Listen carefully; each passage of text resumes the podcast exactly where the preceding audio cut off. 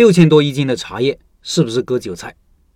订阅了李翔的详谈，每个月寄一本书，整本书都是采访对话录，采访谁呢？都是一些创业中的人，做得比较好的，已经功成名就的，或者正在走向成功路上的人。采访录不像一般的书籍，读起来没有明确的中心思想，逻辑也不怎么连贯，但给人很真实的感觉。我之所以订阅这种奇怪的书籍，主要是想看看那些高手是怎么思考、怎么做事的，尤其是怎么做产品的。别人取得了自己永远无法达到的成就，一定是有过人之处。前段时间读了杜国营的采访录，读了之后才知道他为什么每做一款产品都可以如此成功了，是有一定方法的。说到杜国营这个名字，很多人可能不知道，但说到他的产品应该不陌生。贝贝家、好记星、一人一本、八八四八、小罐茶都是他搞出来的。了解他的人应该知道，社会上对他的争议很大，很多人说他是专门割韭菜的。因为每个产品都是收智商税的，理由就是他的东西都很贵，比如八八四八一台手机一万多，小罐茶一个小罐子五十块，里面只有四克，折算一下六千多块钱一斤。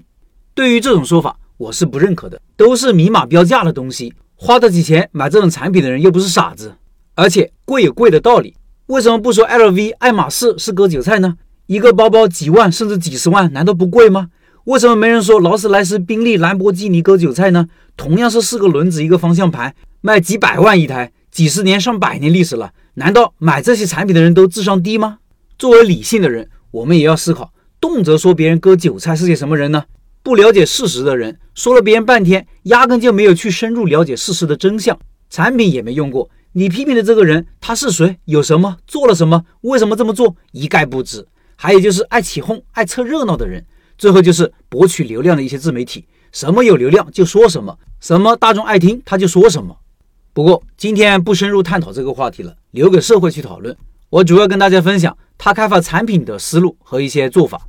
第一，关于需求和痛点，他说想做一个产品，要把行业的问题看清楚，把用户的痛点看清楚，把产品创新的点找到，然后把产品打磨清楚，我们才能出发，也才能在营销上找方法。整个逻辑是需求先行，产品打磨，然后才是营销。一切从需求出发，从场景出发，把需求洞察清楚，把问题判断清楚，然后寻找并提出新的解决方案。解决方案想清楚，再开始整个产品的设计、供应链的整合、生产的组织，整个都是倒着来做。比如茶这个领域，他说今天的茶叶市场乱象是价格没有谱，到底多少钱一斤不知道，没有标准，没有标准就是最大的问题。我觉得这个痛点是对的。我平时也喝茶，喝的都是家乡带来的茶，大概一百块钱一斤那种，从小喝到大，熟悉不踩坑。我平时是不敢去附近的那些茶叶店买茶叶的，因为我怕他们给我一千块钱一斤的茶叶，品质却只值一百块钱一斤，没有标准。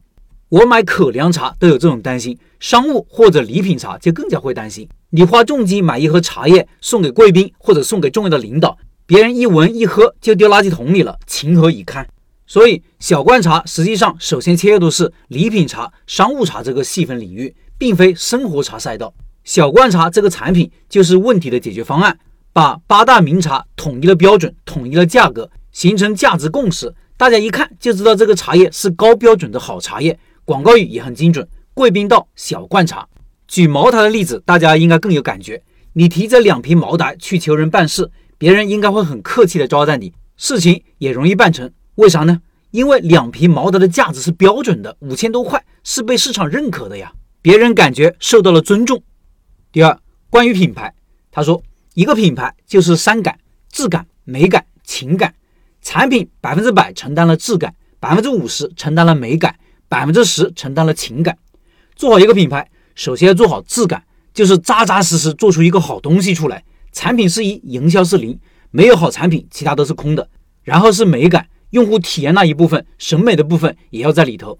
情感就是从第一个品牌故事开始，如何持续的输出内容，让用户了解这个物质产品背后的思考价值观，获得用户的心理认同。你看这些思路，其实放在我们开小店也是通的。开店想要成功，想要持续获得顾客的认可，产品必须好，有竞争力，这是基础，这就是质感。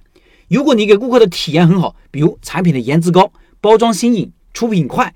店铺形象干净卫生、舒适美观，服务也到位，美感就出来了。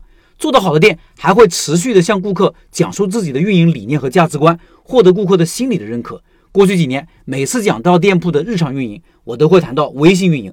为什么要加顾客微信？为啥要更新朋友圈？就因为在朋友圈，你可以更好的向顾客展示一个立体的你，你的想法，你做生意的思路，你的理念和价值观，让顾客不仅仅知道你的产品，也认可你这个人。第三，关于好产品，他说，怎么衡量某个产品是好产品呢？有几个方面。一是用户的评价，二是三项数据：用户买不买，买单以后如何评价，复购率如何。我觉得用户买单是最真实的，他们的评价我也会看，然后复购率是最终极的数据。用户就是用购买来投票的，买完之后回头的频率有多高，消费频次有多高，消费金额有多高，这可能是评价产品好坏的最重要的，否则都是主观评价。